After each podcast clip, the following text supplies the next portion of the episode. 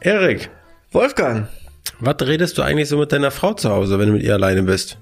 Oder alleine ist ja immer so ein bisschen, ist ja Mangelware Boy bei dir zu Hause. Du hast ja einen Ja. lieben Sohn und eine liebe Tochter. Was unterhält man sich so nach so vielen Jahren Ehe, nach so vielen Jahren Beziehung? Gibt es da immer noch so, so richtig inter äh, interessante Gespräche, die man führt? Oder ist das mehr, ja, was willst du auf der Stulle haben, die ich dir schmier zur Arbeit? Äh, mir werden keine Stullen geschmiert. Nee, nee, andersrum. Du schmierst ja deiner Frau die Stullen. Auch nicht. Also ich bin interessiert an ihrem Job. Ja. Da unterhalten wir uns drüber, was sie so macht. Wie die Forschung da läuft, wie es aussieht, was funktioniert, was nicht. Ähm, Kindererziehung ist ein großes Thema. Ja.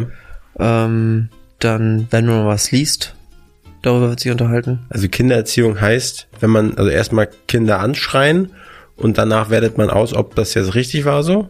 Oder wie ist das? Ja, ob man was hätte sagen müssen oder direkt die Hand raus. Also Achso. Hose runter und ab.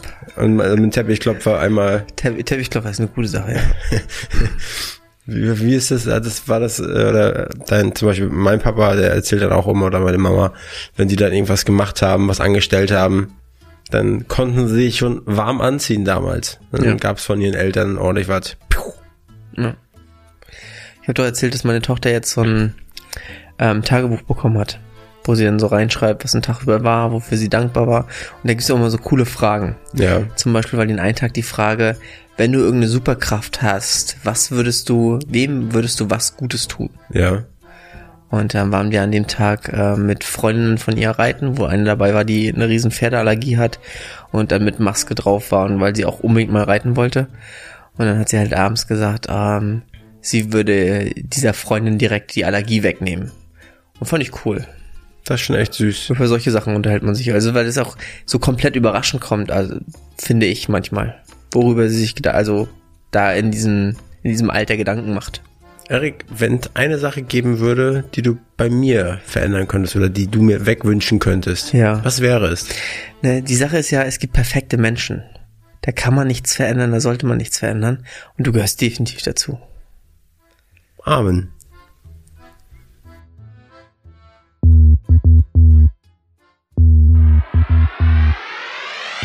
Willkommen bei Hauptstadt Podcast, dem Podcast mitten aus der Hauptstadt mit Wolfgang und dem Erik. Wir interviewen Unternehmer, Schauspieler, Politiker, Sportler, Stars und Sternchen und wer hätte es gedacht? Auch echte Berliner Schnauzen. Ich glaub, ich werd bekloppt. Das muss ich mir jetzt mal geben. Wenn ihr keine Folge von Hauptstadt Podcast verpassen wollt, dann abonniert uns doch einfach auf allen Kanälen und vergesst nicht euren Freunden und eurer Familie davon zu erzählen. Moin und herzlich willkommen beim Hauptstadt-Podcast mit Dem wunderschönen, gut gekleideten, äh, bald losmüssenden Wolfgang Patz. und dem Erik. Ja, Wie er leibt und lebt. Hast. Eine, eine Kaffeetasse in der Hand, hast dreckige Schuhe an, alten Schlüpper, den sieht man ja zum Glück nicht. ja, Ja, geht mir gut. Also auf jeden Fall würde ich bei dir, so wie du meintest, bei mir gibt es nichts zu verändern, das ist alles perfekt. Also bei dir ist da, finde ich, da müsste das meiste nochmal umgemodelt werden und nochmal so eine komplette Sanierung, Ja, damit ich das dann auch sagen könnte. das finde ich gut. Ja. Erich, wie war deine Woche? So von Silvester an, Neujahrs, äh, Vorsätze. Wie, wie, wie steht's mit dem? Wie viel hast du davon schon umgesetzt? Also ich- unternehmerisch läuft's richtig gut, finde ich. Warum So, hast du alles, noch nicht deine, deine neue goldene Rolex um? Naja, weil Sparen dazugehörte. Bei mir, aber nicht bei dir, bei deinen Vorsätzen. Ach so, ja. Ähm, bei mir gehört Sparen schon seit Jahren dazu. Okay, gut. Nee, ich finde, läuft ganz gut, läuft gut an, Ja. macht Spaß. Ähm, paar große Sachen wollte ich auch umbauen, das geht irgendwie alles in die richtige Richtung. Ja. Ich habe noch ein anderes Thema mitgebracht, wenn, wenn ich einfach mal so wechseln kann. Nee, kannst du ja nicht, weil ich habe ja gefragt, wie deine Woche so Ja. war. Und jetzt erzählst du mir erstmal, wie deine Woche war. Kannst nicht einfach das Thema wechseln, das ist doch voll un unhöflich. Ja, wir, wir haben Zuwachs ab dem 15. Und noch ein Wie noch ein Kind neu, oder neu was? verpflichtet. Ein Storch einfach äh, was durch den Schornstein geworfen? Nee, einen angehenden Performance-Marketer haben wir uns dazu geholt, Okay. der so richtig Was ist verkauft. das? Kannst du mal bitte die Definition für alle da draußen, die das nicht wissen, ich mich inkludiert, Ja. äh, was ist ein Performance Marketer? Was hat das mit unserem Podcast zu tun? Na, wir haben ja die Next Gen Media, in der wir Marketingleistungen verkaufen. Ui. Und? Webseiten und Kunden dabei helfen, gefunden zu werden online. Ja. Sich online zu positionieren und alles, was so dazugehört. Achso, ich muss noch mal ganz kurz was einsprechen. Ja. Werbung. Und ähm, der Unterschied ist, wenn man einen Performance-Marketer hat, der das auch kann, ist, dass du nicht planlos nur Geld ausgibst, sondern der dir dabei helfen kann, danach zu sagen, das war Quatsch und das war kein Quatsch. Ja. Das hat funktioniert, das hat verkauft, das hat nicht verkauft, so dass die zweite Runde der Werbung wesentlich effektiver ist. Und so vielleicht jede Runde effektiver wird, bis du sagst, mein Marketingbudget ist wirklich gut an den Mann gebracht. Okay, und da hast du jetzt einfach ohne Rücksprache mit mir jemanden eingestellt. ähm, alles, was ich hier, also du stellst ja Leute ein einfach so. Ja. Das ha haben wir in der Vergangenheit gehabt. Ich halte immer Rücksprache mit dir. Okay. Und der fängt am 15. an. Ja. Also er heißt äh, Justin Timberlake, oder? Genau, namentechnisch lassen wir jetzt mal raus hier. Weil, Ich sag nicht Justin genau. Timberlake. Justin Ja. Timberlake, ja. Genau. Okay, und der fängt am 15 an. Richtig. So, und dann toll. Mhm. Und woher kommt er? Gute Frage, weiß ich nicht. Also es wird auch, der wird auch nur online mit uns Der wird arbeiten. nur online mit uns arbeiten. Also irgendwo Süden, Westen, Osten. Ich glaube im Süden, aber ich, ich, ich muss ganz ehrlich sagen, ähm, ich habe einen Personalfragebogen von bekommen. Ähm, das muss ich in den Arbeitsvertrag noch übernehmen.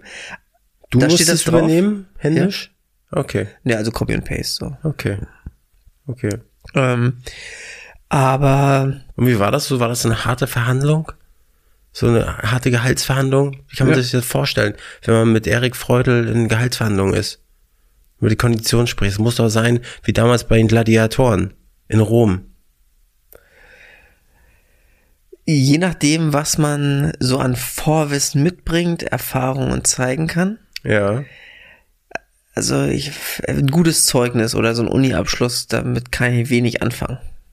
Wenn jemand aber sagt, hey, pass auf, ich habe da schon was gemacht und ich rufe bei dem Kunden an Ja. und da wurde dann nichts gemacht, dann kannst du diesen Job immer noch kriegen, aber du verdienst kein Geld. Kurzer, kurzes, kein Wechsel des Themas, sondern Ja. nur eine, eine erweiterte Frage dazu.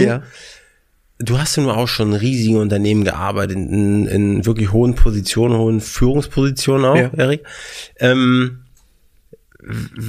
in meinem, in meiner Welt oder in unserer Welt Ja. ist es so, in unserer Welt kann man es vom Fleischer zum Klugscheißer Tellerwäscher. bringen. Tellerwäscher bringen. Ne? Ja. Vom Fleischer zum Tellerwäscher, genau. Glaubst du, dass das in allen möglichen Branchen möglich ist, dass man sagt, äh, eigentlich so ein großes Unternehmen, so eine, so eine Beratungsbude, ne? Ja. So, und da kommst du hin, hast mal was anderes gemacht oder hast vielleicht einen Bachelor oder so. Glaubst du, dass es äh, so essentiell ist, dass man zum Beispiel Master hat oder so? Also wenn, wenn, oder, also irgendwas, was genau in diese Nische passt. Diesen Studium. Von, aus meiner Denke, jetzt sage ich mal kurz meine Denke, ist es so, wenn bei- sich bei uns einer hinsetzt auf dem Stuhl und der kein abgeschlossenes Studium hat, sondern einfach das kann, wovon er spricht, dann würde ich sagen, komm hier, ne, du, du hast die Erfahrung, du kannst das, mach. Glaubst du, es ist in allen anderen Bereichen, geht das auch? Nee. Also glaube ich nicht. Es ist jetzt schwierig, gerade Beispiele zu finden. Aber sagen wir mal, wir nehmen wirklich den klassischen Entwickler, der, sagen wir, Apps programmiert. Ja. Und da hat sich jetzt jemand während seines Abiturs, macht man mit 19, glaube ich, ist man fertig oder so, ähm, die letzten drei Jahre damit beschäftigt und hat schon zwei in den App Store gebracht. Dann meine ich, dass der Wissen hat und Ja. einiges gemacht hat.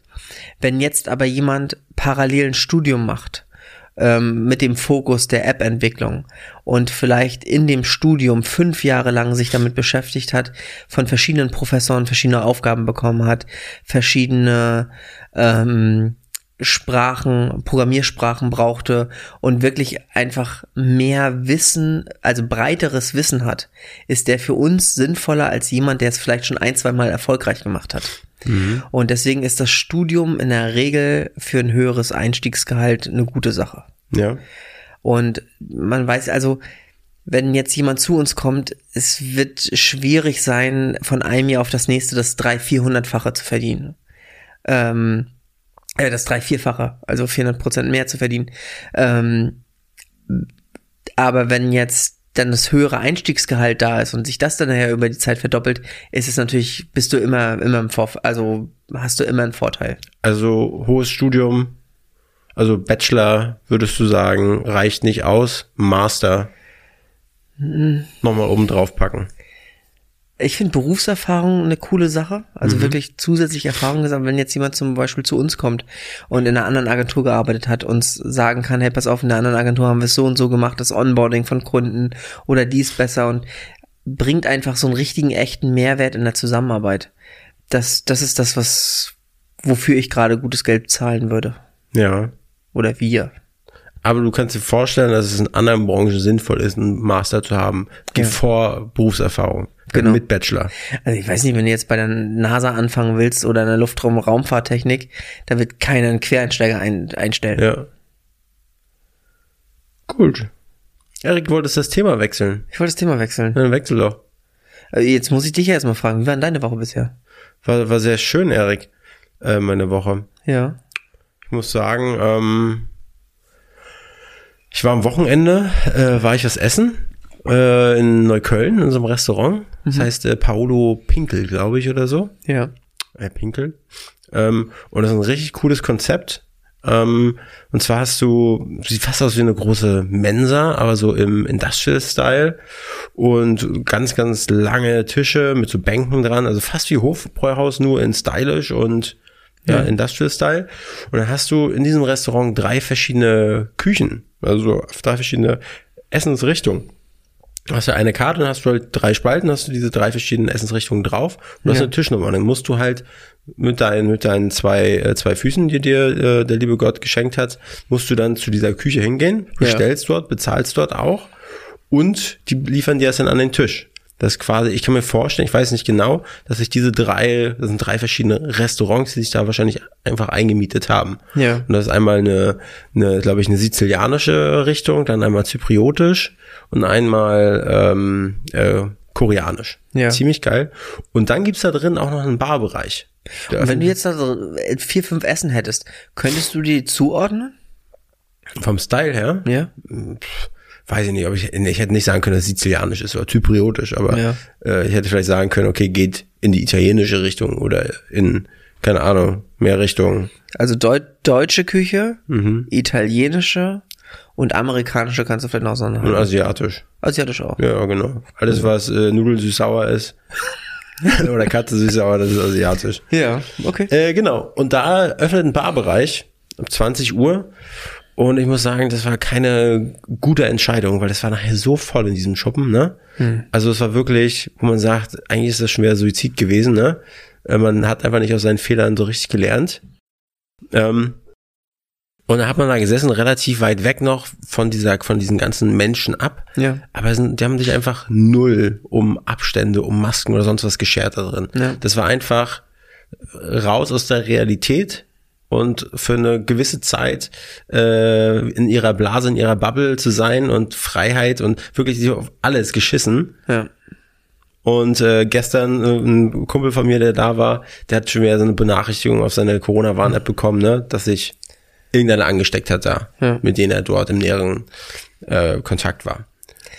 Aber ich Richtig jetzt- cooles Bar, richtig cooles Restaurant, aber hat- ich, man kann das nachvollziehen, aber ganz ehrlich, da ist die Inzidenz gerade stand, keine Ahnung, auf neun, bei 900 oder sowas, Neukölln, also das ist schon nicht witzig gewesen. Aber ich muss ganz ehrlich sagen, so Irish Pub hatten wir drüber gesprochen mit Live-Musik und guten Guinness oder keine Ahnung was. Die ich auch echt Lust drauf. Aber alle Bars, die ich kenne, bieten es gerade nicht an. Und zudem sind es ja immer diese, diese ganz engen, wo du wirklich, weiß ich nicht, amerikanisch, englisch, irisch, es ist ja alles dieses eng beieinander und mit den Leuten stehen alle rum und du kommst ins Gespräch und Ja. sowas. Das ist gerade einfach nicht das, was man machen sollte.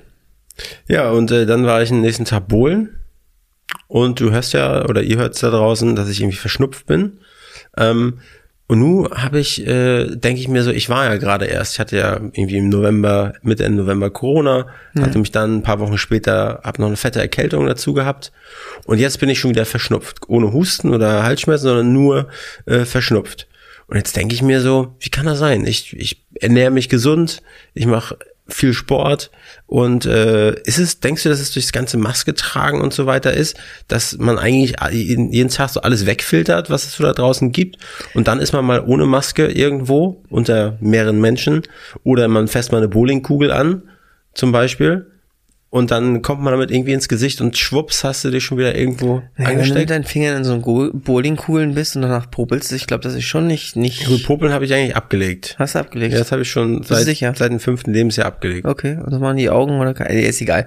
Jedenfalls, ich glaube schon, dass wir wirklich mit den ganzen Desinfektionsmitteln, das irgendwie an jedem Eingang steht und Ja. Maske tragen und weniger Kontakt zu anderen Leuten, dass es fürs Immunsystem schon nicht das Beste ist. Ja, auf jeden Fall denke ich mir so, scheiße, warum schon wieder? Ja. Muss doch nicht sein. Naja, von daher, ähm, aber heute, heute ist äh, Saunadampfer-Tag, der Tag der Tage. Saunadampfer, deshalb äh, mache ich ja nachher auch wieder zeitig Feierabend. Und heute wird gesaunadampfiert. Ja, Und ich werde erzählen, wie der Saunadampfer so war. mach das. Ja, du wolltest das Thema wechseln. Genau, ich habe ein, ein Ding, das mich ein bisschen beschäftigt. Wenn du was geschenkt bekommst, egal was, schmeißt du das erstmal in Google rein, um zu sagen, das hat's gekostet und das ist es wert? Nee, mache ich nicht immer. Ich mache es bei Alkohol. weil Ja. es mich da einfach interessiert. Ähm, also äh, zum Beispiel bei Whisky. Wenn mir jetzt jemand einen Whisky schenkt, würde ich schauen, auch, wie teuer der ist, weil ich einfach denke, also ich kann, es gibt wahrscheinlich auch Whiskys da draußen, die vielleicht 15 Euro kosten und die trotzdem passabel schmecken, aber um ehrlich zu sein, möchte ich das irgendwie nicht. Also ich, das vielleicht muss, kann vielleicht Schwachsinn sein, aber ich denke mir, oder auch so im, im Whisky-Fachgeschäft, dass die sagen, ja, vernünftige Whiskys gehen irgendwie bei 35 Euro los. Und wenn ich dann sch- schaue und, und sehe, der hat vielleicht 38 oder 45 Euro gekostet, dann sage ich, okay, den behalte ich selbst. Und äh, wenn er, also wenn das halt ein günstiger war, dann kannst du ihn halt auch mal zu einer Party mitbringen. Deshalb äh, schaue ich Okay. das schon. Ja. So.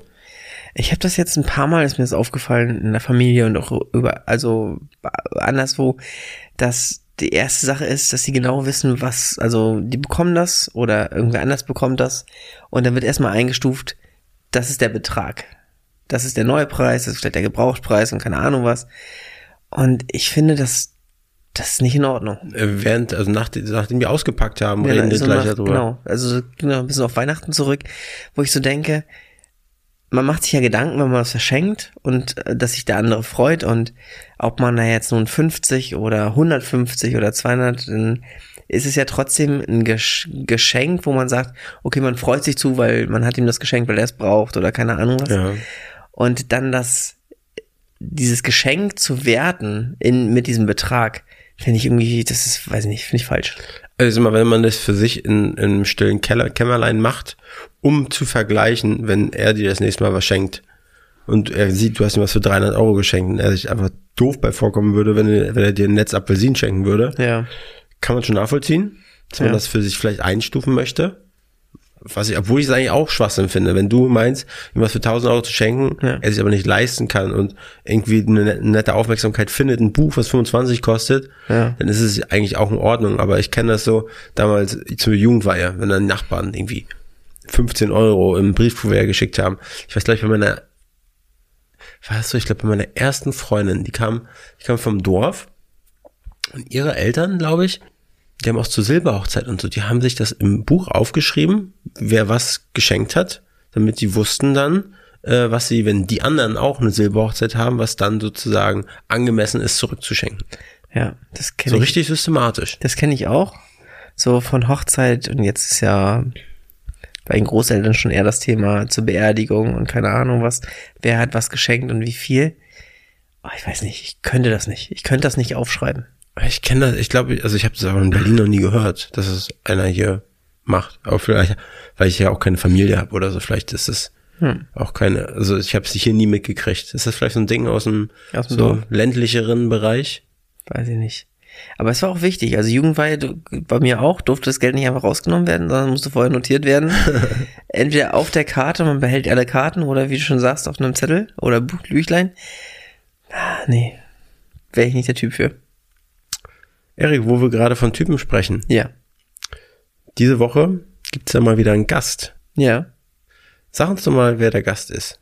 Na, da du der Herr, Nein, nein, Erik, du sagst das. da du der Herr der Podcasts bist, hilf mir kurz, welchen spielen wir denn aus? Den Herrn von den sieben Zwergen. Oh, Den Markus Majowski. wo wir uns den Otto gewünscht haben. Genau. Ja, das war ein cooler Podcast. Hat richtig Spaß gemacht. Ja. Was hat dir denn so viel Spaß gemacht? Ähm, ich mag das, wenn ich von Leuten total überrascht werde. Und ich muss ganz ehrlich sagen, ich habe, klar, uns ein bisschen damit beschäftigt, aber man hat gerechnet mit so einem Komiker und alles witzig und keine Ahnung was.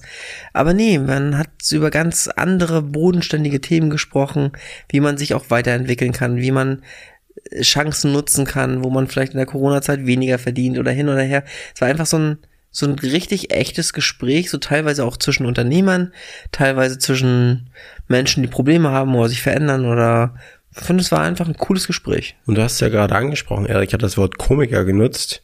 Und äh, so war es, also ich hatte auch vorher den Eindruck, weil das Gesicht kannte ich, ich kannte auch die Sendung mit ihnen, die dreisten drei oder sieben Zwerge oder sonst was. Und ich habe ihn immer auch als Komiker gesehen. Ja. Aber er ist halt ein Schauspieler durch und durch. Theater, der hat Schauspiel, äh, der hat Schauspieler gelernt und äh, er, er, was hat er, er würde sich selbst als Komödiant bezeichnen, aber nicht als Comedian oder sowas. Ne? Komiker würde er sogar noch sagen, glaube ich, ne? Co äh, Comedian nicht. Comedian war irgendwie so die Definition, dass er dann auf der Bühne steht und ne, nur dafür, so wie Mario Barth oder so. Ja. Aber Komiker, glaube ich, würde auch noch durchgehen. Ja. Komödiant Ich, hat ich er muss ganz ehrlich sagen, ich weiß nicht mehr genau, was die Definition war. Ähm, aber auch die, die, die TV-Spots mit der Telekom, die da jeder kannte. Ja. Mit, Da hätte was man Udo Lindenberg, ne? Wie bitte? Mit Udo Lindenberg. er Ja, oder äh, Jan Ulrich, also waren ja irgendwie alle da. Das war, Ja. war schon, war schon cool. Ähm, na, jedenfalls war, war ein echt gutes Gespräch. Und wir, falls du es drin lässt, ich weiß nicht, ob du es rausschneidest, ähm, wir hatten eine absolute Premiere. Wir beide. Wir beide. Wir beide. Wann? In dem In Podcast? dem Podcast. ah. Ja, okay, wir haben gerappt. Wir haben, wir haben gerappt. Ja, der Markus Majowski hat uns äh, nett aufgefordert, ob wir den Bock hätten, mit ihm gemeinsam zu rappen. Ja. Und wir haben uns angestellt wie die ersten Menschen. ne? Wir konnten uns nicht mal drei, drei Worte nacheinander oder drei, drei kleine Wor äh, Wortkombinationen merken. Genau, merken, ähm, gleichzeitig einsteigen und im selben Tempo, das war nicht so unsere Stärke. Ja, aber auf jeden Fall hat es mir wieder richtig viel Spaß gemacht, äh, mit einem äh, Gast zu schnacken. Nicht nur äh, mit Erik, the, äh, the Erfreutel, sondern auch wieder, wofür kreativ. wir eigentlich hier sind, dem Hauptstadt-Podcast, dass wir interessante Gäste, Personen, Berliner Schnauzen, was auch immer, dass wir die ähm, vors Mikro bekommen. Und äh, da haben wir in den letzten Monaten oder Wochen und Monaten gesammelt, gehortet. Und jetzt wird es wieder des Öfteren äh, äh, Folgen mit, mit Gästen geben. Ja. Genau. Ja, Also, also, in diesem Sinne, viel Spaß mit der Folge mit äh, Markus Majowski. ja. Und nicht vergessen, äh, die Folge äh, zu teilen, eurer Familie und euren Freunden davon zu erzählen und uns auf allen äh, Plattformen und auf allen äh, Kanälen zu folgen Ja. und vielleicht auch zu kommentieren. Was mich auch noch interessieren würde, ähm, ob es sinnvoll wäre, mit ihm noch eine zweite Folge aufzunehmen. Es gibt noch viele Themen, die man hätte ansprechen können. Auch, glaube ich, politische noch, ähm, andere Themen, die ganz spannend gewesen wären. Da hat die Zeit aber nicht mehr so richtig gereicht. Also, wenn euch die Folge gefallen hat und äh, ihr sagt, okay, das wäre schon cool, dann lasst uns noch, ja, macht das mal noch. Würde mich interessieren. Ja, mich würde es nicht interessieren. Ja. Aber ist gut, wenn es wenigstens einen interessiert. Reicht auch. Reicht auch. Bis dahin, viel Gut, Spaß. Klappe zu, Affe tot. Tschüss. Hallo Markus, also die erste Sache, mit der wir immer starten, ist, was gefällt dir an Berlin und was gefällt dir vielleicht nicht so gut? Oh, in Berlin, okay. Ihr seid ja vielleicht zwei verrückte Mäuse.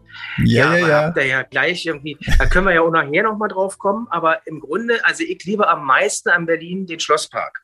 Den Schlosspark Charlottenburg und die Präsenz der Königin, ja, der Königin Luise, diese wunderbare Königin, die hier äh, gelebt hat in Berlin und äh, die auch immer noch durch den Garten geistert, da auch im Mausoleum liegt und ähm, ich würde mal sagen, ich, äh, da komme ich unter, unter Umständen auch nochmal drauf zu sprechen. Was mag ich noch an Berlin? Ähm, ich äh, liebe die Spree. Mhm. Diese Atmosphäre der Spree, die an jedem Stadtteil anders ist. Da mal mondän und schick und da wieder abgefahren und völlig verrückt und du weißt ja nicht, wo du bist. Aber sie ist immer feucht. Auf jeden Fall feucht, ja, und vielen Brücken, genau. Ja. Äh, und äh, ja, so, so die, die eine oder andere Fleets-People, die, die ihr nicht kennt, die mag ich Berlin so. Genau. Aber was magst du gar nicht? Ja, nicht so sehr in Berlin. Boah, äh, so das eine oder andere am Spreebogen, da äh, äh, die Regierungsviertel ist so, finde ich manchmal so ein bisschen un ungrün, äh, viel zu viel grau. Äh, dann ich mag den Dreck nicht so gerne. Ich bin mehr so oh, einer, ja. der gerne aufräumt. Mhm. Und dann äh, fotografiere ich auch immer so Mülltüten, die auf dem Boden liegen und so und schicke die ans Ordnungsamt und mache ihn auf Blockwart. Vielleicht nee, kann ich da kurz, wir haben eine kleine Parallele, weil ich habe mal, ich wohne in Friedrichshain und als ich da frisch hingezogen bin, habe ich äh, mir einen Spaß daraus gemacht und immer so Hundehaufen fotografiert, weil das, ja. ich fand das einfach krass, wie viel Hundekacke ja. da rumliegt. Ja, ja, da hast du aber auch gleich den richtigen Gesprächspartner. Ich finde, der Dreck, der, über, der überwiegt eigentlich der, der von den Menschen ist. Ja, das also, kann gut sein. Du, so, einen, so einen Kampfhundehalter hast du hier. Ich habe zwei Hunde. Nee, nee, habe ich gesehen, habe ich gesehen. Aber ich meine ja auch nicht, ne, es gibt ja auch so Leute, die das wegmachen. Und es gibt auch Leute, bitte nicht, ey, bitte, komm, schrei mich bitte nicht an. ich, was, was für eine Hunde hast du? Was bitte? Achso, was für? Havaneser. Havaneser, das sind Hunde, also kann man ja natürlich googeln. Ne, Meine Mutter hat auch einen Havaneser gehabt. Die haben normalerweise so ganz langes Haar, so wie Stoccati-Teppiche. Ja. Ja, und die kann man aber kurz scheren und dann sehen die richtig aus wie Hunde. Und ähm, das sind ausgesprochene Schmusetiere. Und ähm, da ich nicht so viel schmuse in meinem Leben, habe ich mir gedacht, da schmuse ich dann wenigstens mit den Hunden. Ja, meine Mutter hat auch einen Havaneser gehabt, lange Zeit. Und bist du auch Nein. eher so der Schleifchen-Typ? Also. Was bitte? Bist du auch eher so der Schleifchen-Typ, der nochmal flechtet und lang lässt und nee, eine Frisur draus macht? Aber ich respektiere das, wenn das äh, Havaneser halt da machen mit dem, mit dem Dingchen hier und so. Das kann verschiedene Gründe haben. Also entweder die findet schick, was ich nicht finde. Ja. ich finde doof. Aber ähm, es kann auch den Grund haben, dass die Hunde besser sehen können. Ja, das und ich, ich schneide ich schneide an der Stelle lieber ein bisschen manchmal. Ja, haben wir auch gemacht. Ähm, aber man hat es natürlich oft gesehen, wenn man dann einmal so einen Havaneser hat, sieht man ihn natürlich überall, gefühlt zumindest. Ja, stimmt. Dann, wenn man fragt bei jedem Bolonka, ist es ein Havaneser? Nee, ist ein Bolonka. Ja. Genau. Wie ist denn das eigentlich äh, bei Hunden? Ich frage mich das immer, manche haben Jäckchen an und manche nicht. Brauchen Hunde eigentlich so ein, also wenn es draußen kalt ist, ich kann mir vorstellen, dass es für die natürlich auch arschkalt ist, aber es gibt auch Hunde, wo man das nicht sieht. Große Hunde, macht es einen Unterschied, ob es ein kleiner ist, der eine Jacke hat und ein großer, der es nicht braucht? Wisst ihr das? den Profi hier. Ja, ich weiß auch nicht. Ich habe manchmal das Gefühl, es sind Ärzte, die auch so Jacken verkaufen, Hundejacken. Und die sagen dann, ja, mal, ich bin Arzt und ich muss ihm mal sagen, ihr Hund friert, ja. Ich glaube, so läuft es dann eher, ja. Okay. Äh, keine Ahnung, aber das ist ja im ganzen Leben so. Ja, wir würden ja viele Sachen ja nicht kaufen, wenn uns die Leute nicht sagen würden, wir brauchen das. Ja. ja, so. ja. Und äh, viele gehen auch erst zum Friseur und kaufen dann die Jacke, anstatt äh, da unten rum dann halt am, am Pillermann ein bisschen mehr Haare zu lassen. ja. ja. Gut, äh, gute Überleitung. Wir leiten jetzt mal vom Pillermann den Havanesern zu deinem Werdegang, Markus. Erzähl doch mal, ja. wie bist du zur Schauspielerei gekommen? Jetzt, wo du bist ja, du bist ja Westberliner, habe ich erlesen. Äh, wie, wie war das so für dich, in Berlin aufzuwachsen und wie bist du dann zur Schauspielerei gekommen? Ich hatte eine sehr harte Kindheit. Ja. Ich musste also meine Dichte aufsagen und ähm, auch vor allen Dingen an Weihnachten. Meine ja. Eltern haben sich sehr oft gestritten. Aha. Und dann haben sie mal gesagt, jetzt kann der Markus das wieder richten. Das habe ich dann auch gemacht. Mhm.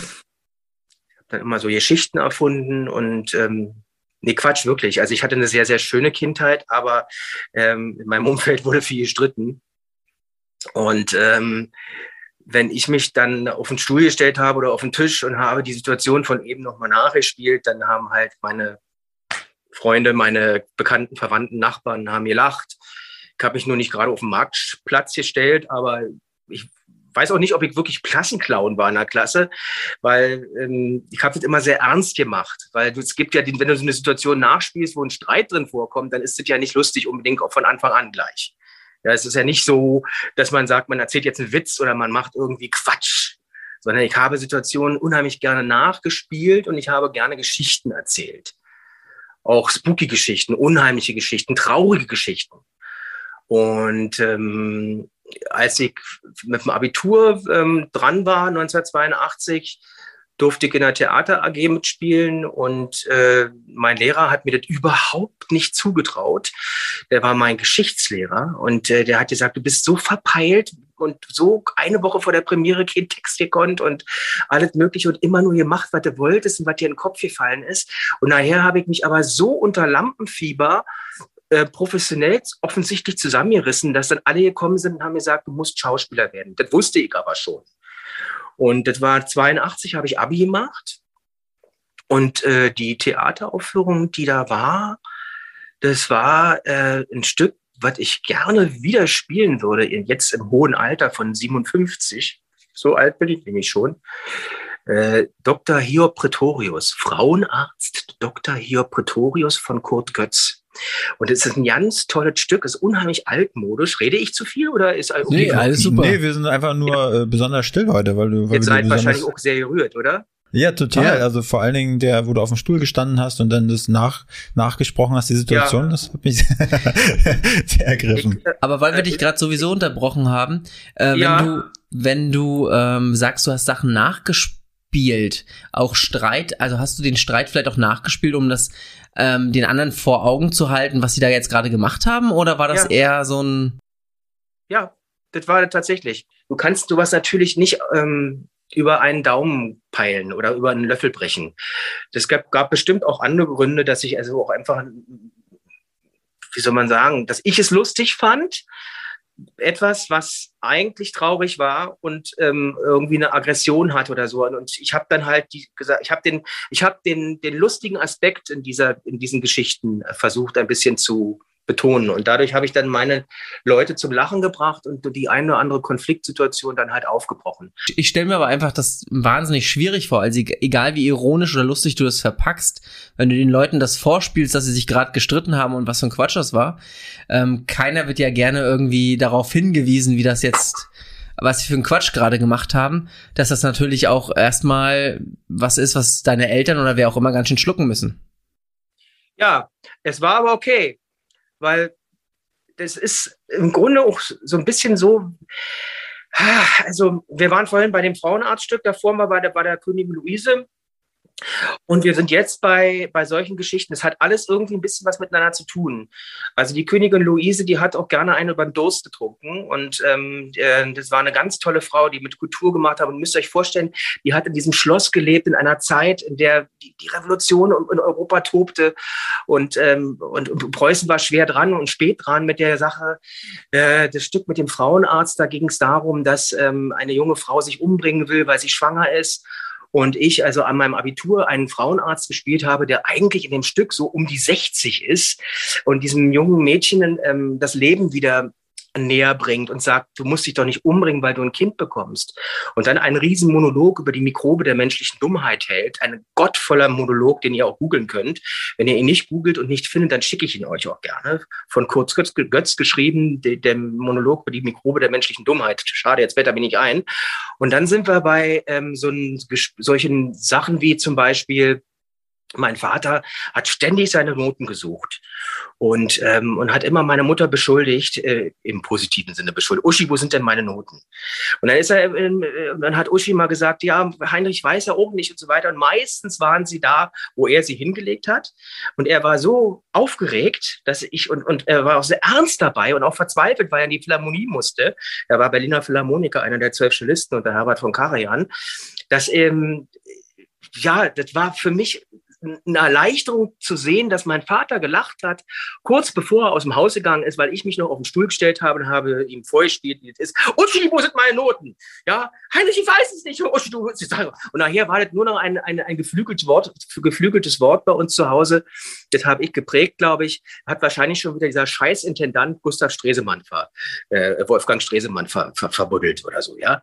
Genau. Und wenn dann mein Vater gelacht hat, dann war ich glücklich.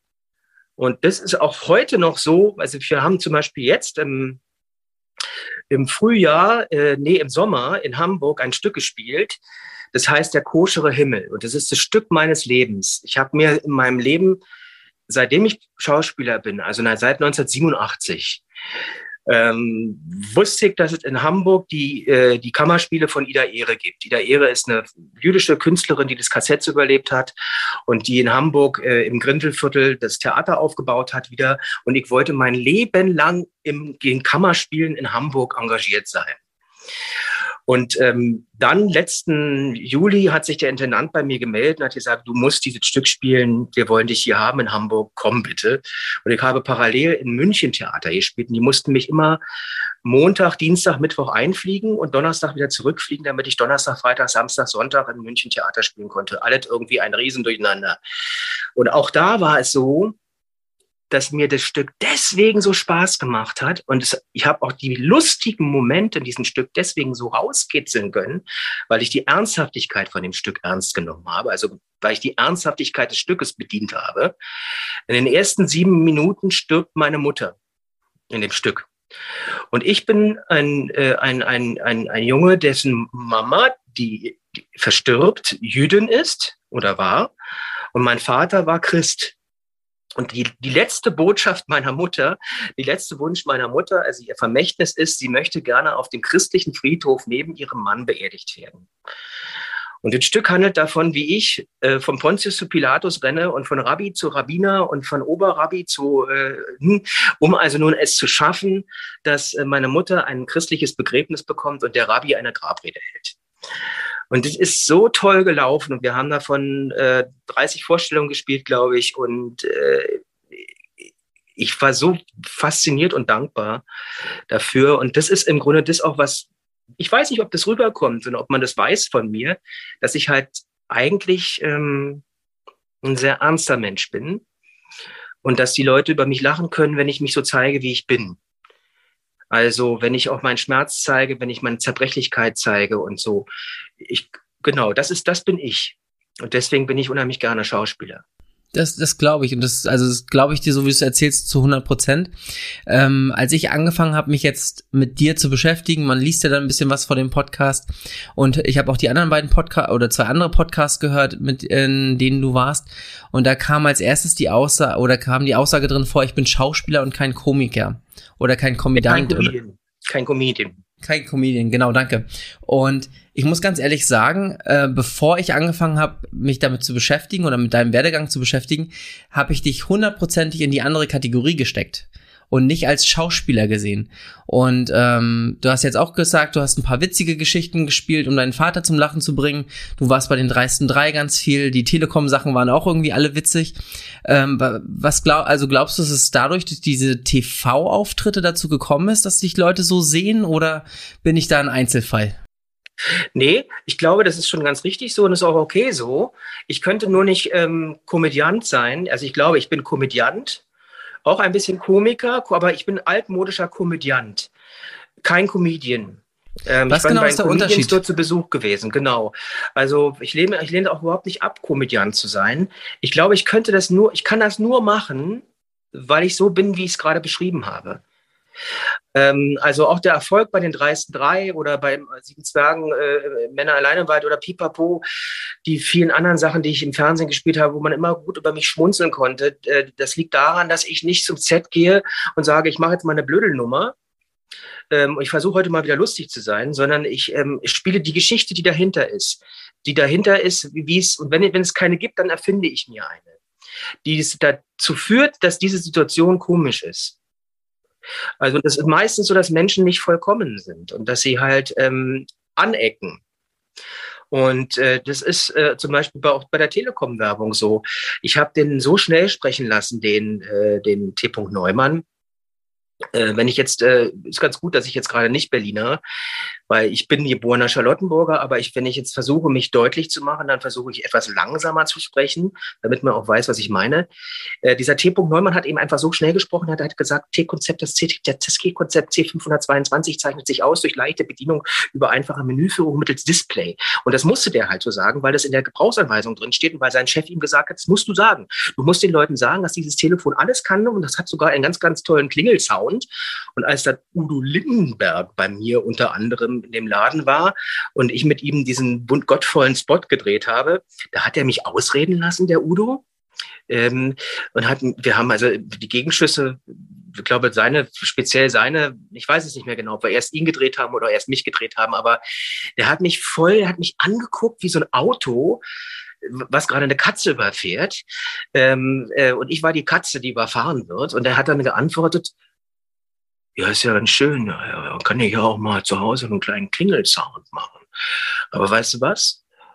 Er musste dann nicht Markus sagen, sondern T. Neumann oder Herr Neumann hat er gesagt, lass dir in der Hektik dieser Zeiten deine Seele nicht entgleiten. Und es war so toll, der hat es so damit so auf den Punkt gebracht, dieses, dass die Leute das mochten, was ich da gemacht habe, diesen schnellen, sprechenden Verkäufer, der von einem Fettnäpfchen ins andere getreten ist und den Leuten so Gimmicks verkauft hat, die sie gar nicht brauchten. Und dann sagt er, lass dir in der Hektik dieser Zeiten, Alter, deine Seele nicht entgleiten. Äh, das ist so, oder, oder bei, bei Rudi Carell, der, der auch, mit dem ich dann, dann halt, der, der auch die, die, diese Tollpatschigkeit von mir aufgenommen hat. Ähm, genau. Ich glaube, das ist völlig okay, dass ich dadurch bekannt geworden bin. Ähm, ich sehne mich nach noch einer etwas, ähm, ich sehne mich nach noch, ähm, noch äh, an, tatsächlich auch noch nach ernsteren Rollen. Also es ist nicht nur so, dass, der, der, dass die Ernsthaftigkeit hinter meiner Komik steckt, das habt ihr jetzt schon kapiert, ne?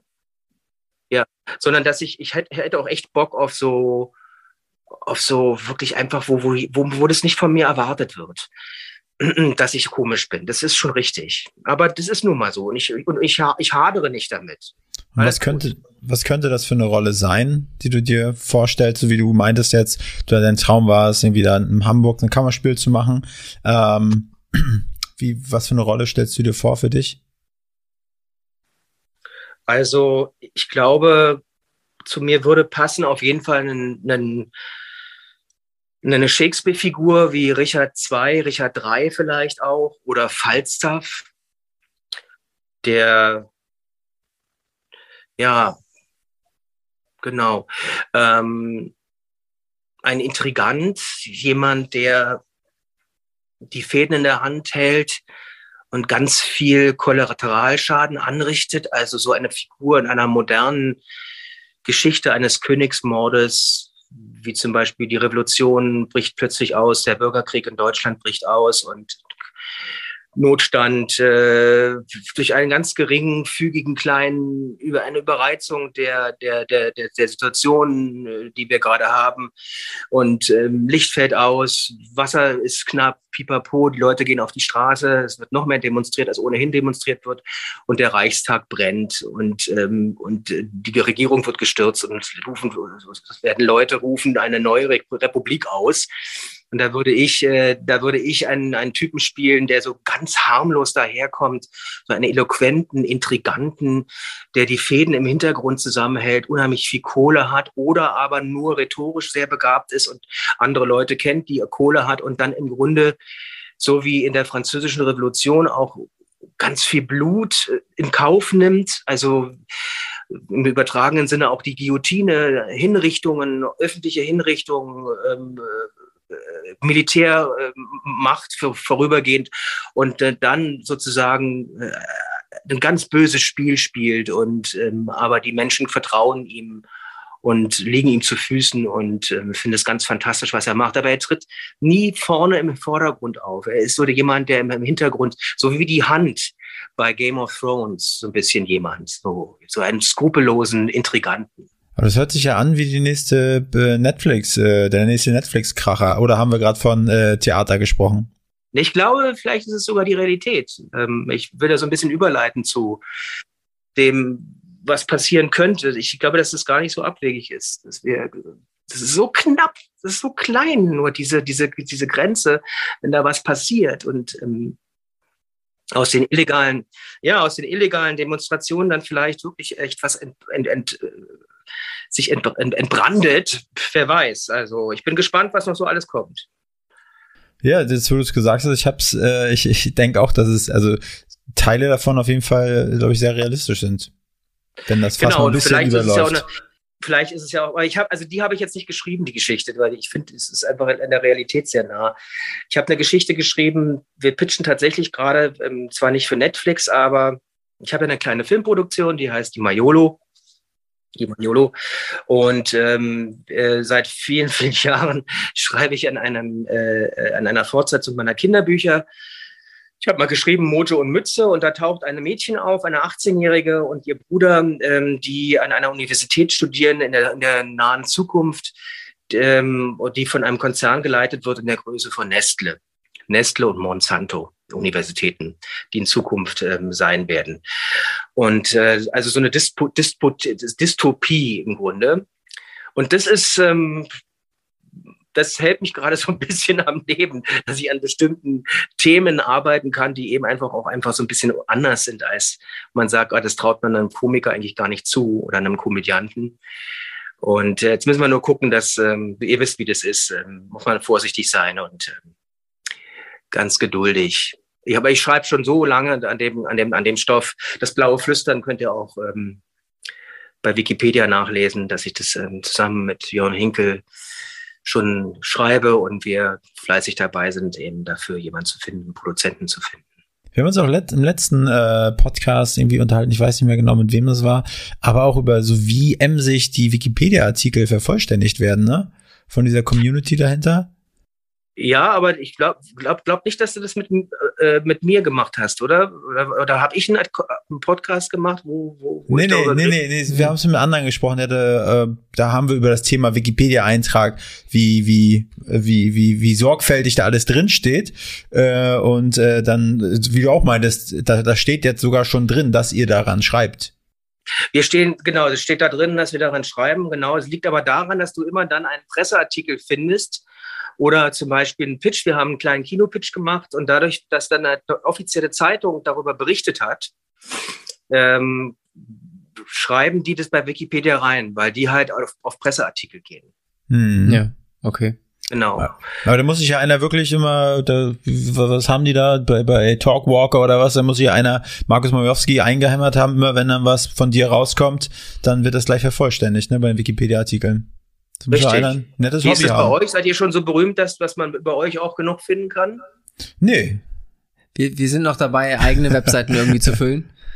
Ähm, Wer ist eigentlich auf die Idee, geniale Idee gekommen, ähm, das ha äh, Hauptstadt-Podcast zu nennen? Weil das ist schon echt, also eigentlich genau die richtige Idee für so einen Podcast, damit man sich, damit sich das einprägt, ne? Auch mit dem Alexanderturm, mit dem, mit dem Alexanderplatzturm und dem Logo ist echt schön gemacht. Dankeschön. Ja, vielen Dank. Ähm, ja, das ist mal, ist mir mal in einer, in einer, in einer ruhigen Minute gekommen, Hauptstadt-Podcast. Ähm, weil wir hatten, wie waren das? Wir hatten Kunden, ich ja. glaube ein, zwei Kunden und die haben auch was mit Hauptstadt da drin gehabt. Und dann dachte ich, Mensch, gucken wir doch einfach mal jetzt, Hauptstadt-Podcast. Eigentlich hatten wir zuerst gesagt, hinter die Kulissen oder sowas.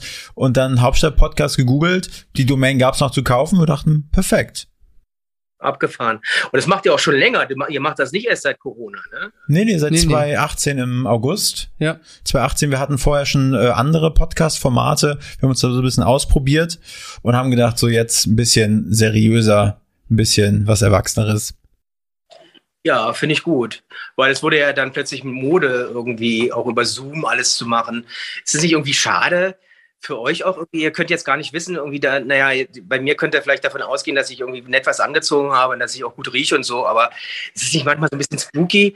Das, das, das hätte euch vor, die Leute sitzen da mit so einer ollen Jogginghose oder vielleicht sogar nur in Unterhose und ihr wisst gar nicht, wie die aussehen und was die gerade gemacht haben und wie die, nee, also, ist, also ich, ich fand, Profis, ne? Also normal, ich finde es halt echt geil, wenn, wenn die Leute zu uns ins Studio kommen. Wir haben ja eigentlich normalerweise drei Plätze hier und ich kann mich noch an das Bild erinnern, äh, Axel Schulz äh, trägt ein in Kasten. Schulz Bier hier rein äh, bei uns ins Studio und bringt das mit so als Merchandise quasi. Und dann einfach so mit mit mit dem wo wo ich mit sieben Jahren oder wie auch immer mit meinem Vater vom Fernseher gesessen habe und Boxen geguckt habe auf einmal kommen die hier reingestiefelt und schnacken dann mit uns. Das ja ist einfach viel schöner ne? Ja. total. Oder auch mit Curry Paula einfach live äh, seine Currywurst verköstigt ähm, hier im Podcast. Das war auch ganz äh, ganz witzig und hat Spaß gemacht. Und oft ist es auch wenn die Leute zu uns kommen die Gespräche die man nach dem Podcast Podcast eigentlich noch hat, wo man nochmal eine halbe Stunde zusammensitzt, so über aktuelle Themen spricht oder was die Leute sonst so rechts und links vielleicht noch interessiert, die sie nicht unbedingt öffentlich sagen wollen. Ähm, das das fe fehlt mir auch so ein bisschen. Ja, äh, habt ihr Bock darauf, äh, äh, mit mir versuchen zu rappen? Habt, hättet ihr Lust dazu? Ich, weil ich habe so einen kleinen Rap, den, den hat mal Michael Ermisch fürs Deutsche Kinderhilfswerk geschrieben, da bin ich ja Botschafter und mein Sohn hat den Text mit verändert. Habt ihr Bock mal versucht, versuchen, so ein, zwei Strophen mit mir zu rappen? Klar, total gerne. Erik fängt gerne an. Also äh, ihr, ihr, müsstet, ihr könntet, wenn ihr wollt, immer so den Refrain machen. Es, äh, der, die ersten Strophen gehen so: Es stürmt und Hagel, guck nach draußen, ist das Herbst. Und wenn ich an die, wenn wir an die Stelle kommen, dann mache ich: Es stürmt nach, es stürmt, äh, es, es, stürmt, es stürmt und hagelt. Ich rapp jetzt noch nicht, ne? Es stürmt und hagelt, guck nach draußen und dann mache ich: Ist das Herbst? Du sitzt im Warmen, während du Gedanken in deinem Hirn verfärbst. Das können wir ja mal üben ist das Herbst und Gedanken in deinem Hirn verfärbst. Gedanken Probiert in deinem mal. Hirn verfärbst. Also, eins, zwei, drei. Ist das, ist das Herbst? Herbst? Nochmal. Ist, ist das, das Herbst? Und jetzt Gedanken in deinem Hirn verfärbst? Gedanken in deinem Hirn verfärbst. Probieren wir es mal. Es stimmt und Tage, guck nach draußen. Ist das Herbst? Du sitzt im Warmen, während du Gedanken in deinem äh, Hirn verfährst. Faszinierend mit anzusehen ist auch das Drumherum. Manche sehen es gelassen, die anderen fallen vor Kummer um. Die anderen fallen vor Kummer um, während das letzte, wäre das dritte. Es stürmt in Tage, guck nach draußen, ist das Herbst. Du sitzt im Warmen, während du Gedanken in deinem Hirn verfärbst. Und faszinierend mit anzusehen ist auch das Drumherum. Manche sehen es gelassen, die anderen fallen vor Kummer um. Mama, die anderen fallen vor Kummer um. Die anderen, die anderen fallen vor Die anderen fallen vor Kummer um. Nochmal. Die anderen fallen vor Kummer um. Nochmal. Und danach machen wir einfach was anderes. Ich finde, es macht ihr schön, weil ihr sitzt gelassen da. Ihr seid nicht schweißgebadet. Nein, das siehst du noch nicht. Okay. Eins, zwei, drei. Es stürmt und hagelt. Guck nach draußen. Ist, Ist das Herbst? Du siehst im Tanz. Nochmal. Könnt ihr drin lassen. Alles gut. Es stürmt und Tage, guck nach draußen. Ist, Ist das Herbst? Du sitzt im Warmen, während du Gedanken in deinem Hirn verfärbst. Und faszinierend mit anderen anzusehen ist auch das Drumherum. Manche sehen es gelassen, die anderen fallen, fallen vor Kummer um. Bravo, nochmal. Letzte Mal. Es stürmt und hagelt, guck nach draußen. Ist das Herbst? Du sitzt im Warmen, während du Gedanken in deinem Hirn verfärbst. Und faszinierend mit anzusehen ist auch das Drumherum. Manche sehen es gelassen, die anderen fallen vor Kummer um. Ja, geil. Super, danke. Sehr gerne. Bravo. Ja. Yeah. Wir haben zu danken, unsere Premiere. Ich sehe die Platten schon äh, über die Ladentheke gehen. Genau. Das muss man natürlich unheimlich schnell machen, das ganze Ding. Ihr kriegt ja. jetzt auch einmal ganz von mir. Es stürmt den Tag, guck nach draußen, ist es Herbst. Du sitzt im Warmen, während du Gedanken in deinem Hirn verfärbst. Und faszinierend mit anzusehen ist auch das Drumherum. Manche sehen es gelassen, die anderen fallen vor Kummer um. Das Alte weicht und etwas Neues entsteht. Du hast die Chance und die Zeit, also nutze, was geht. Kehr den Schutt und die Scherben, die tief in deinem Herzen sind, um Glück zu ahnen. Lausche den Pfeifen vom Wind. Sei einfach Kind, lass einen Drachen in die Lüfte steigen. Doch gib gut Acht, sonst hängt er bald im Baum zwischen den Zweigen. Komm, lass es raus und lass den Sommer vergehen. Frische Luft und statt der Sonne immer mehr kalter Regen. Lass Veränderung geschehen. Lass es zu und komm mit. Wenn du es genauso siehst wie ich, mach deinen Song zum Hit. Bunte Blätter und Äste tanzen im Takt zur Musik. Das durchdringende Rascheln komponiert die Symphonik.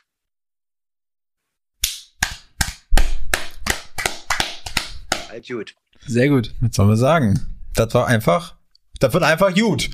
das war einfach gut. Ja, das ist auch Berlin, wa? ja. Äh, gut, wie, wie leiten wir da jetzt über? Ach so, du hast ja, du hast ja erzählt, du schreibst ja schon lange, du ne, schreibst ja auch deine Raps. Äh, das muss ja auch mal irgendwie äh, niedergeschrieben worden sein. Du hast ja gerade, glaube ich, wann war das? Ich guck mal kurz auf die Uhr. Im Oktober, glaube ich, letzten Jahres noch ein Buch veröffentlicht, ne? Ja, ich habe ein Buch veröffentlicht, nachdem ich als äh, ähm, Sicherheitsexperte und Alarmtechniker gearbeitet habe. Zwölf Monate. Im Theater also, oder? Ja, das stimmt wirklich. Ach so. Ich Ja. fand's super faszinierend. Ich muss ganz ehrlich sagen, als wir ein bisschen gegoogelt haben, ähm, Ich wusste es nicht. Glaub mir doch jetzt. Ich Nein, habe doch gerade so doch getan, mal. als wenn ich es nicht weiß. Ja, weiß ich. Aber das, das Spannende war irgendwie, äh, erstmal hat man so, hm, jetzt musst du deinen Job wechseln, weil so ein bisschen brauchst Ja. was anderes. Äh, Kommt, der ist der erste Gedanke so ein bisschen Mitleid. Dann habe ich gesehen, wie viele Leute darüber geschrieben haben, habe gedacht, so PR und Marketing mä- äh, mäßig gibt's irgendwie nichts Besseres, weil du jetzt das einfach gewechselt hast. Die die Branche so ein bisschen, jeder schreibt drüber, fand ich mega spannend. Also wie war das für dich? Ja, wie kommt ihr eigentlich immer darauf, dass ich die Branche gewechselt habe? Weil ich habe danach ja Theater gespielt und äh, war auf Deutschland-Tournee und habe auch jetzt, also es ist ganz witzig, die Okay, Leute du hast einen denken immer Umweg automatisch, dass man die Branche gewechselt hat. Aber ich weiß, was du meinst, genau. Das ist halt genauso gewesen ähm, am Anfang, als ich den Job angefangen habe. Ihr müsst euch vorstellen, ich habe eine, eine dreimonatige Ausbildung gemacht äh, während der ersten, während des ersten Lockdowns online. Und dann war es den Leuten eigentlich auch schon relativ egal. Also ich weiß nicht, wa- was euch Chris Gesine zum Beispiel erzählt hat, aber ich glaube, Gesine war vor dem Lockdown bei euch, ne? Gesine Krukowski. Nee, die, also du, du meinst jetzt, also nee, die war jetzt vor ein paar Monaten erst hier. Ja, genau. Also die waren ja, wir waren ja alle wie paralysiert irgendwie durch den ersten Lockdown, genau wie alle Menschen. Und als ich anfing mit meinem ähm, Morgen-Podcast, Markus, äh, morgens mit Markus, da kannte noch niemand Zoom in meinem Freundeskreis. Und ähm, ich habe dann online geprobt mh, mit meinem Ensemble. Wir sind dann äh, nach dem zweiten Lockdown rausgekommen mit dem Stück Ungeheuer heiß.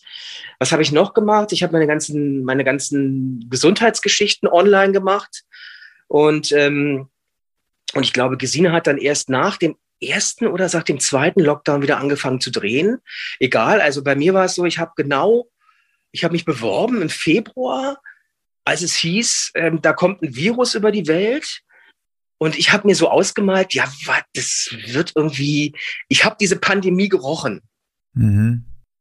Ich habe ich hab diese Pandemie gerochen und habe äh, hab mich beworben auf eine Facebook-Anzeige, wo dann erstmal der Chef gedacht hat, das ist versteckte Kamera.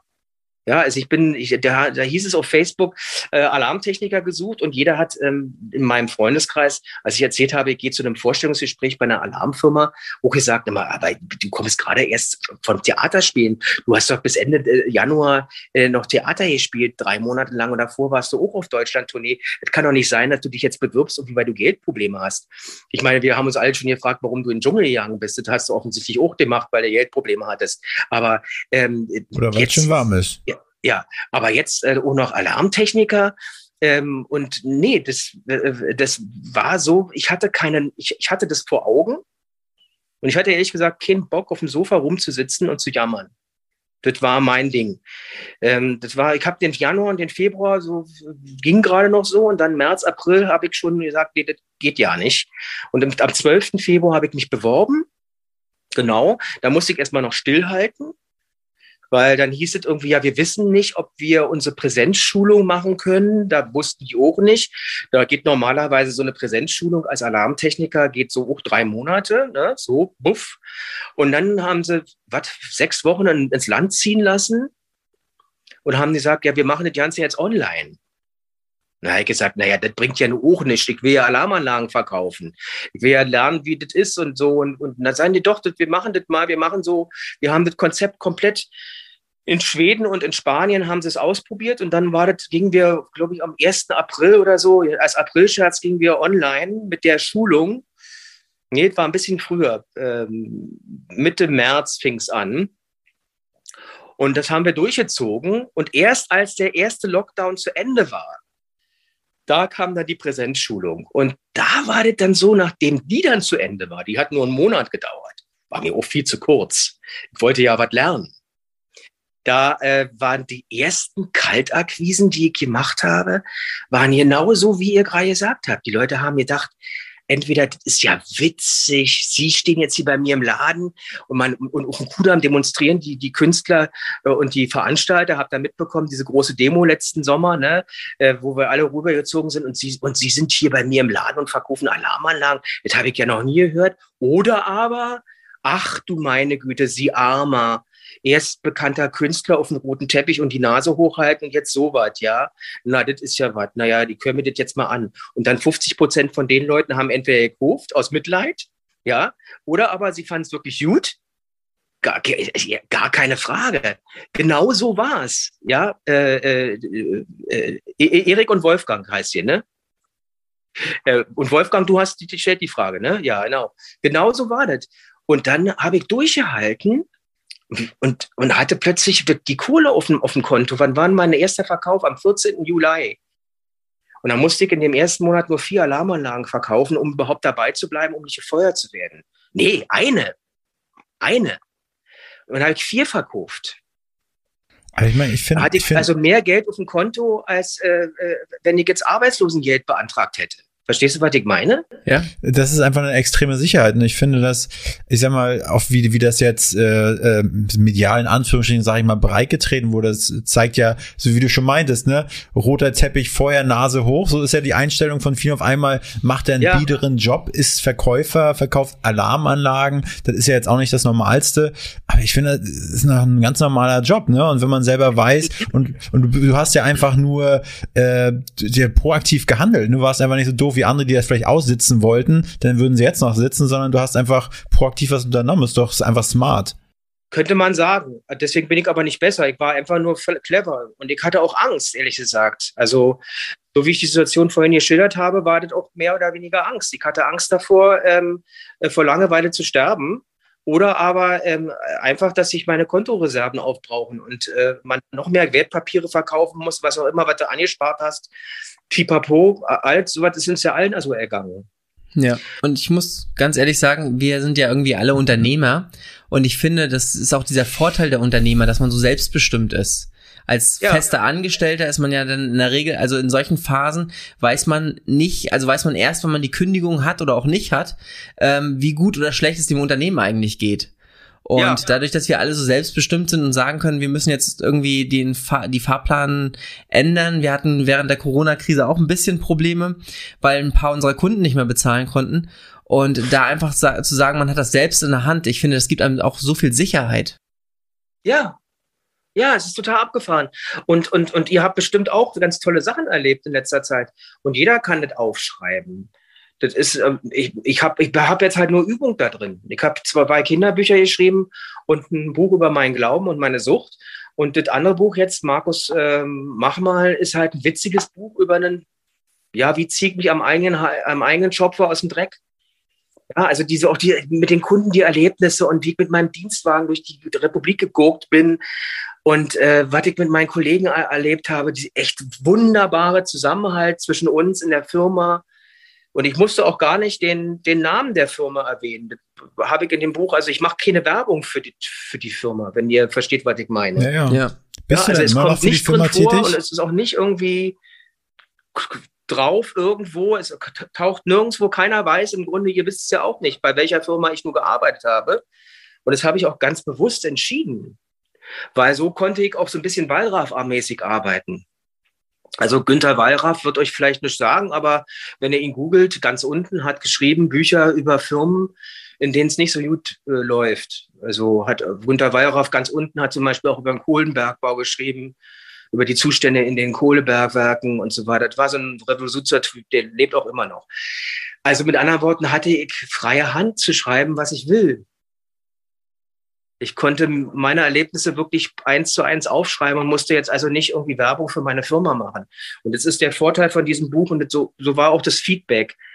Man liest da doch einiges über, äh, über diese Berufssparte, wo man sagt, ah Mensch, ey, ja, ja, ist ja interessant. Ja, also ich kann nur sagen, klar, ich freue mich, wenn das Buch gekauft wird, weil ich möchte daran auch verdienen. Es macht aber auch Spaß zu sehen, dass den Leuten das Spaß macht, das zu lesen. Aber was meinst du, ja. für, für welche Zielgruppe ist das Buch geeignet? Also es ist ein Mutmachbuch. Also viele Mütter, jetzt in, ich habe in Essen Theater gespielt gerade und da waren dann ähm, Frauen, die ihre Männer überzeugt haben, weil sie gesagt haben, ja Mensch, aber der Johannes, der ist jetzt 21 und der wohnt immer noch bei uns zu Hause, der wollte doch eigentlich ähm, Fluglotse werden und jetzt irgendwie, naja, dann hat er angefangen, mit seiner Freundin sich zu trennen und so weiter. Also ich habe dann immer Lebensgeschichten gehört. Und nachher haben sie das Buch gekauft. Und dann, wenn man in Verbindung geblieben ist über, über, über die ähm, Homepage oder über Facebook, dann schreiben sie, das war genau das Richtige für unseren Johannes. Der hat jetzt so, ich wirklich ohne Scheiß. Das ist ein Mutbach-Buch, das ist zum Schmunzeln. Ich komme auch selber in dem Buch so ein bisschen runter vom hohen Ross. Das ist aber ohnehin so ein bisschen meine Art, weil einfach, das ist mir nicht gut bekommen in der Vergangenheit. Mein, mein Charakter ist eben sehr stark. Ich bin großer Verdränger gewesen und ähm, deswegen tut es mir ganz gut, dass ich in der Zeit Demut gelernt habe, dass ich ähm, nicht meinen eigenen Dickkopf durchsetze. Also das hat sich jetzt vielleicht gerade so ein bisschen so angehört für euch, als ob ich nur mit dem Kopf durch die Wand und irgendwas mache ich habe diese Ideen, die hole ich mir aus dem Gebet, aus der Meditation. Und wenn man nicht Gott sagen will oder Jesus Christus, dann kann man sagen, aus der Meditation mit deiner Higher Power. Also was ist sozusagen der höhere Plan? Bevor ich meinen Tag beginne, versuche ich, mich zu erden und, kann, und sage einfach, dein Wille geschehe, nicht meiner. Und ähm, gib mir doch bitte einfach so viele Möglichkeiten, ein anständiger Kerl zu sein und dass ich dynamisch sein kann, dass ich nicht traurig sein muss, dass ich nicht melancholisch werden muss. Und ich danke dir einfach dafür, dass ich am Leben bin und dass ich so viele lustige Ideen habe. Ist es denn alles okay, was ich mache? Ähm, soll ich da jetzt hingehen zu dem Vorstellungsgespräch? Soll ich mit der U-Bahn fahren? Weil es kann sein, wenn ich wieder zurückfahre und die mich abwimmeln, dass ich zwischen lauter Leuten sitze, die gerade von der Arbeit kommen und ich habe keinen Job. Und dann sitze ich da in der U-Bahn und mir ist das peinlich. Oder ich fange an zu heulen. Ja, so war das ja am Anfang in der Pandemie. Ja, wir wussten ja, mir wurden zwei Filme abgesagt und, und drei Theaterstücke. Gleich im März und April und Juni. War genau so, wie ich, wie, wie ich wusste, dass es kommt. Also als ich, zu, als ich zu der Firma nach Tegel gefahren bin, um mich zu bewerben, da, da war meine Befürchtung, dass und als ich zurückkam von dem Bewerbungsgespräch, war schon der erste Film gecancelt und das erste Theaterstück. Ich hätte Premiere gehabt im Mai und hätte im April gedreht. Also das war, ich, das, das ist, ich versuche, ich versuche etwas demütiger durchs Leben zu gehen und nicht immer meinen Dickkopf durchzusetzen. Und trotzdem schenkt mir der liebe Gott offensichtlich oder meine Higher Power so viel Fantasie und so viel Witz und so viel Frechheit auch, dass ich ganz gut zurechtkomme. Und also. also warst du denn aber, sag mal, 2007 oder 2003, warst du denn da ein angenehmer Gesprächspartner? Also hätten wir Spaß mit dir gehabt oder sagst du, heute ist besser? Ähm, also ich glaube, in den Interviews war ich immer anständig. Ähm, ich muss mal ganz kurz mein Licht wieder anmachen. So, muss mal die, die Hamster da ein bisschen antreiben. genau. Aber ich habe eine, ich glaube, ähm, ich habe eine Zeit lang eine ziemliche Ego-Nummer geschoben. Und ähm, wenn ich ein Produkt gefeatured habe, dann ging es, glaube ich, mehr so um mich und meine, ja, meine Erwartungshaltung ans Leben und so weiter. Und ich hoffe, das hat sich verändert. Ich, ich, ich, ich höre mir ja selber nicht zu in so einem Podcast. Ich muss mir den jetzt direkt mal angucken. Vielleicht komme ich ja genauso rüber wie damals. Und ich bilde mir nur ein, dass ich ein anständiger Kerl bin. Nein, du hast ähm, aber schon, du hast aber schon die Worte Higher Power gesagt, du hast Demut gesagt, du hast gesagt, dich erden. Also das, das kaufe ich dir auf jeden Fall auch ab. Das ist auch Themen, mit dem irgendwie wir uns auch gerade irgendwie beschäftigen. Oder Erik hat mir ein Tagebuch oder das Sechs-Minuten-Tagebuch irgendwie Schleichwerbung hier ähm, äh, geschenkt und da geht's auch darum, irgendwie den Tag, irgendwie so eine Art wie Dankbarkeit, für was bin ich dankbar morgens, ja. was will ich erreichen und dann nochmal den Tag so ein bisschen reflektieren zu lassen, was will ich morgen vielleicht besser machen. Ja. Ist ähnlicher oder ja, vielleicht gibt's da Parallelen in dem Ansatz. Ja, ganz bestimmt sogar, weil wie ich euch einschätze, habt ihr auch die Gelegenheit ergriffen und ihr habt euch weiterentwickelt während der Pandemie und ähm, habt die Chance ergriffen, Achtsamkeit zu leben. Achtsamkeit zu leben. So haben, haben ja Gott sei Dank viele gemacht. Ne, es, es, ist ja, auch wenn ich jetzt, um nochmal von mir zu sprechen, ich, ich, ich vermute mal, dass es euch ähnlich geht, wenn wir versuchen, durch den Tag zu kommen und unsere Projekte durchzusetzen und auch wirklich pünktlich zu einem äh, zu einer Verabredung zu kommen. Und dann sagt Majowski, ja, ich kann aber heute um 14 Uhr nicht, weil mein, ich meinem Sohn zum Arzt muss. Dann sagt man schon, ja, also Pünktlichkeit wäre natürlich super, aber naja, okay, Arzttermin, bloß gut, dass wir nur einen Podcast haben. Und dann redet man miteinander und trifft sich. Und das Ganze läuft auf eine Art ab, dass man sagt, man, man hat, man ist auf einer Augenhöhe miteinander. Dann hat es bestimmt auch damit zu tun, dass wir während der Pandemie alle ein bisschen entschleunigter sind. Also ihr habt nicht die Panik geschoben, dass ich verschoben habe. Ich ähm, komme gerne zu euch, obwohl ich wirklich viel zu tun habe. Und ich zeige mich so, wie ich bin. Und ich habe das Gefühl, bei euch, so wie ihr es eben auch geschildert habt, ihr, ähm, ihr seid, äh, ihr seid happy, dass ihr Dankbarkeitsübungen macht und dass ihr, dass ihr da mit dem Tagebuch dieses Buch gerade erlebt und dass in eurem Leben was sich verändert hat. Also die, die Pandemie hat nicht nur schlechte Seiten, das wollte ich damit sagen. Ne? Also als kleines Feedback, falls es dich interessiert, ich finde, du wirkst sehr, sehr selbstreflektiert und dadurch macht das wirklich Spaß, das Gespräch. Und ähm, eine Nachfrage nochmal zu dem, was du vorhin gesagt hast. Hat dir das Buch denn auch geholfen, wirklich einen Expertenstatus in dem, in der neuen Branche ähm, äh, zu, zu geben? Also sehen dich Leute nach dem, nach dem Veröffentlichen des Buch, Buches und des Medienrummels eher als ähm, Sicherheitsexperte? Also äh, es ist so, ich werde angesprochen, genau, ich werde angesprochen, ob ich außerhalb der Firma, für die ich ja nicht mehr arbeite, ähm, äh, Sicherheitskonzepte entwickeln. Und das habe ich auch gemacht. Also ich mache das auch. Ja, kann sein, kann sein. Also, wobei ich jetzt ja hier auch zum ersten Mal darüber spreche. Ich habe bisher noch in keinem Interview ähm, darüber gesprochen. Äh, das ergibt sich tatsächlich von selbst. Ich vor allen Dingen einige Kunden, einige Kunden, die äh, als ich sie kennengelernt habe. Ich habe nachher übrigens keine Kaltakquise mehr gemacht. Ich bin also nicht mehr in Läden reingegangen und habe mir dazu, habe mich da im übertragenen Sinne zum Affen gemacht, indem ich gesagt habe, könnten Sie eine Alarmanlage gebrauchen oder was auch immer. Das Netzwerk wurde dann einfach immer größer, weil ich merkte, dass sich das in meinem Freundes- und Bekanntenkreis rumgesprochen hat, dass ich ja Alarm- und Sicherheitsexperte bin. Und dann habe ich in, durfte ich äh, in relativ kurzer Zeit äh, 35 Alarmanlagen verkaufen ich glaube, bis Oktober 2020 und habe dann noch die Installationsschulung hinterhergeschoben. Ich habe ähm, ganz kurz vor, eben, als du geantwortet hast auf, auf mich, nur verstanden, dass du ohnehin ein sehr achtsamer und selbstreflektierter Mensch bist. Habe ich das richtig verstanden? Nein, nein, ich, also ich wollte sagen, ich hatte, also als Feedback für dich, also weil du sagtest, äh, du weißt nicht, wie du rüberkommst, du musst dir das, den Podcast nochmal anhören, meinte ich nur, du wirkst sehr, sehr selbstreflektiert und deswegen macht das, ist das Gespräch so angenehm und macht wirklich Spaß. Ah, das ist, das ist total schön. Das, äh, ich hatte nämlich jetzt die ganze Zeit im Hinterkopf, weil ich hab's ein bisschen an den Ohren, dass du mir, bevor du mir die nächste Frage gestellt hast, gesagt hast, was ich auch total so empfinde übrigens, ohne euch gut zu kennen. Aber wir haben uns vorher ein paar Minuten unterhalten und äh, ja, und daher hatte ich verstanden, akustisch, Markus, ähm, ich war auch schon vorher sehr, selbstreflektiert und achtsam. Und, und oder, dabei, hast du, ähm, dabei, hast du eine Lob, dabei hast du eine Lobhudelei auf mich gemacht. Vielen Dank dafür. Ja, das kann Erik. Erik, Erik verkauft auch gut. Ja, also ich meine, ich, ich glaube, ihr habt auch bestimmt während eurer, weiß ich, habt ihr studiert äh, oder irgendwas, ähm, eine Ausbildung gemacht noch richtig? Ja, natürlich habt. Das ist halt ganz doofe Frage. Habt ihr schon mal in einem äh, Service-Job gearbeitet, also als Kellner oder äh, habt ihr sowas auch schon mal gemacht? Ich habe in England kurz hinter der Bar gearbeitet. Mhm. Das hat Spaß ja, genau. gemacht. Und sonst einmal äh, oder eine Zeit lang im, im Kundendienst am Telefon.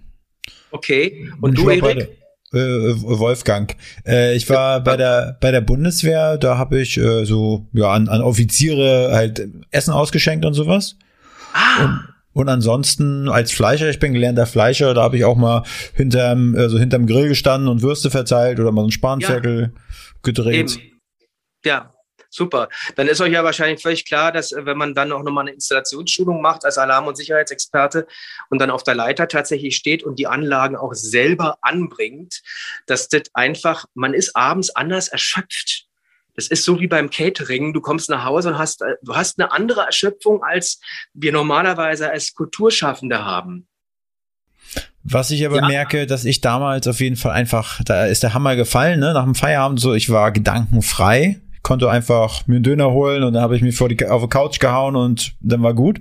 Und heute ist es halt, da hat man manchmal auch noch Kopfschmerzen, wenn die Arbeit eigentlich vorbei ist, ne? Ja, genau, weil wir Kopfmenschen sind. Und ähm, deswegen habe ich das, ja, genau, deswegen habe ich das unheimlich genossen, äh, dann eben auch als Installateur zu arbeiten. Ja, Mensch, ihr Lieben, wir haben jetzt ja mal lange gequatscht, ne? Ja, aber ja. War, war, war, sehr, war sehr schön. Fand ich auf jeden Fall sehr cool. Ähm, irgendwas, irgendwie ist mir noch eine Frage entglitten. Es war noch Berlin bezogen, aber wenn sie mir jetzt nicht einfällt, ist natürlich doof. Normalerweise fragst du noch, welche Bars und. Ja, ja, genau. Äh, ja, gut, können wir ja machen. du, äh, Westberlin, äh, wenn wir da, oder unsere Community, wenn sich da ein paar Leute irgendwie in Charlottenburg, wohnst du in Charlottenburg? Ja. Wenn sich da ein paar Leute rumtreiben, wo kann man ganz gut bei dir da in der Bar gehen? Weil ich habe das Gefühl gehabt, Charlottenburg-Wilmersdorf, wenn ich da früher unterwegs war, abends, da haben sich dann so die Bürgersteige so ein bisschen hochgeklappt. Also Cocktailbars und so, habe ich da, da war ich aber noch ein paar Jahre jünger, nicht so viel gefunden. Was würdest du empfehlen? Hast du da ein paar Hotspots? Also die Schlüterstraße hoch und runter zwischen Kantstraße und Kurfürstendamm ist auf jeden Fall eine gute Adresse. Äh, nicht nur, nicht nur, weil sie, ähm, weil da wirklich die Schickeria verkehrt, sondern man kann da als ganz normaler Otto-Normalverbraucher, wenn du vorher buchst, kannst du eben einfach auch in gute Bars gehen. Ich will jetzt aber eigentlich bis auf einen einzigen Namen keinen aussprechen. Ich finde die, ähm, die Monkey Bar äh, im Bikini-Haus äh, gegenüber vom Breitscheidplatz ausgesprochen toll auch das jüdische Restaurant, was da ist, ähm, und ähm, die jüdisch-russische Kultur in, in, in West-Berlin, in Charlottenburg, da, da muss man einfach nur suchen und man findet. Es gibt am Ludwig-Kirchplatz zum Beispiel in der Pfalzburger Straße verschiedene kleine Bars. Die Nachfolgebar, ja, die Nachfolgebar von der Weißen Maus, muss man mal googeln. Ähm, ich bin halt nicht, nicht so der Cocktail Spezialist mehr, weil ich seit äh, 14 Jahren trocken bin. Aber das kann ich auf jeden Fall kulinarisch sehr empfehlen. Die, die Pfalzburger Straße, die Schlüterstraße und das Bikini-Haus. Vielen, vielen Dank. äh, also, wir haben es ja jetzt ein bisschen äh, nicht abgewürgt, aber ich, hätte ich das Gefühl gehabt, das war so interessant, mit dir zu sprechen. Ähm, das hätte ich gerne noch ein bisschen länger gemacht. Aber ähm, die letzte Frage, ähm, und zwar, wen würdest du gerne als nächstes äh, hier bei uns im, im Hauptstadt-Podcast hören? Normalerweise sitzt da immer der, der Special-Gast. Äh, eigentlich hättest du hier gesessen auf dem, auf unserem Thron. Wen könntest du dir als nächsten vorstellen? Also, ich könnte mir vorstellen, dass ähm, Mia Bös bei euch gut hinpassen würde. Ähm, aber ich weiß, wie euer Herz gestrickt ist und ähm, was ihr für Fans seid von, von klassischen Komikern. Und insofern wünsche ich mir an die Stelle den Otto Walkes. Ja. Äh. Mirja, äh, Mirja Bös und Otto Walkes, we want you. Both. Cool. ja, vielen lieben Dank. Das äh, sind auf jeden Fall, das wäre auf jeden Fall ein Ritterschlag äh, wenn wir das schaffen sollten. Ähm, Markus, vielen, vielen lieben Dank und äh, wir möchten an dieser Stelle auch, äh, falls du irgendwann mal äh, Hilfe benötigst, sag Bescheid, das Hauptstadt-Podcast-Team ist immer zur Seite. Danke, tausend Dank, ihr seid die Besten. Diese Folge wurde produziert von NextGen Media, deiner Full-Service-Marketing-Agentur aus Berlin.